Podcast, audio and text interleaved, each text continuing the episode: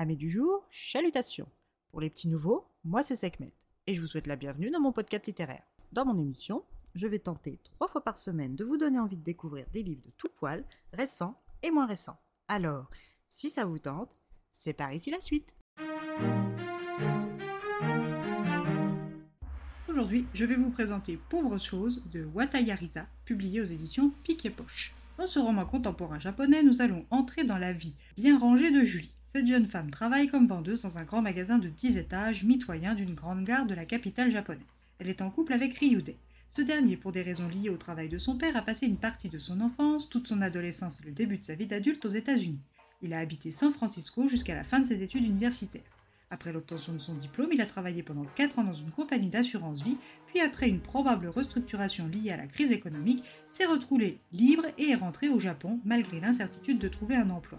Durant toute sa période universitaire et active, Ryuda était en couple avec la mignonne et fragile Akiko. Leur relation marchait bien jusqu'à leur départ au Japon.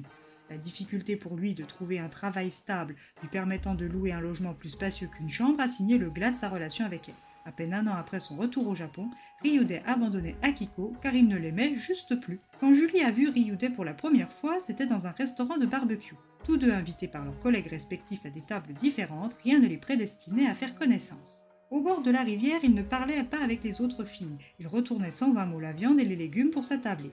Si Ryude avait été un beau gosse, les filles ne l'auraient jamais laissé tranquille comme elles le faisaient. Mais un gabarit comme lui, avec son visage naïf et inexpressif, pouvait s'occuper des cuissons sans être importuné.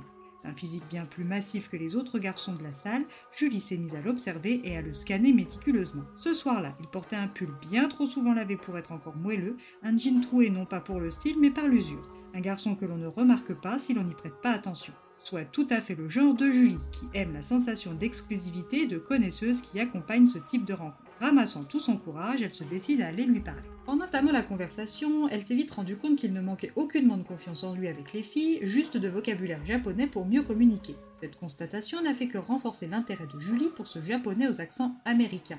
Mais plus que le garçon américanisé plein d'assurance mais d'esprit faible, Ryude lui a fait l'impression de posséder une fraîcheur et une naïveté encore plus sensibles que chez les japonais ayant toujours vécu au Japon en plus mûr avec une stabilité et une solidité d'esprit véritablement adultes.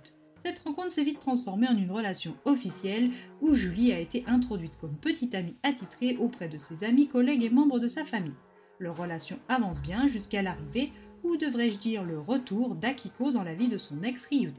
Après avoir perdu son appartement et se retrouvant dans l'embarras, car sans emploi, la pauvre petite arrive avec ses meubles et ses valises chez Ryude. Par souci d'honnêteté, Ryude a prévenu Julie de l'arrivée imminente de son ex-petite amie sous son toit. Elle va habiter avec lui jusqu'à avoir trouvé un emploi stable et de quoi se reloger. Julie ne comprend pas bien la situation et lui demande si une autre solution ne serait pas possible, comme qu'elle aille vivre dans sa famille à la campagne ou qu'il lui prête de l'argent pour qu'elle se reloge, ou bien encore qu'il emménage avec elle, le temps pour son ex de retrouver le chemin de l'indépendance. Ryuda lui explique qu'aucune de ces solutions n'est valide, car Akiko est fâché avec sa famille, que pour trouver un travail dans Tokyo, venir de la province est trop coûteux. Il ne peut pas lui prêter de l'argent sans la vexer ou la faire fuir, et il n'a aucune envie de quitter son appartement. Ses réponses sont sans appel, alors Julie tente le tout pour lui tout, avec l'ultimatum elle ou moi, avec encore moins de succès, car Ryuda lui parle de suite de rupture. Comme elle ne veut pas le perdre, c'est elle qui cède et prend sur elle.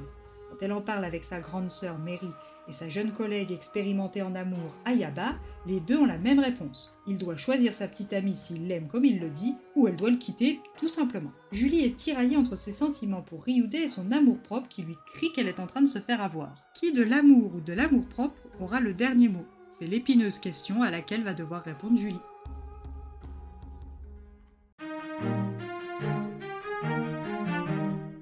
Un texte court sur la difficulté des relations humaines et sentimentales.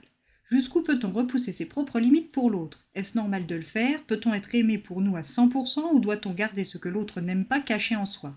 Des questions intéressantes en soi sont posées dans ce court roman. Mais petit bémol, j'ai eu quelques problèmes avec la traduction que je n'ai pas toujours trouvé très fluide et qui semble dans certains passages trop littéral dans sa tournure. Cela mis à part, c'est un roman sympa mais sans plus pour moi. Et bien voilà, j'en ai fini pour aujourd'hui. J'espère que cet épisode vous aura plu et vous aura donné des nouvelles idées de lecture.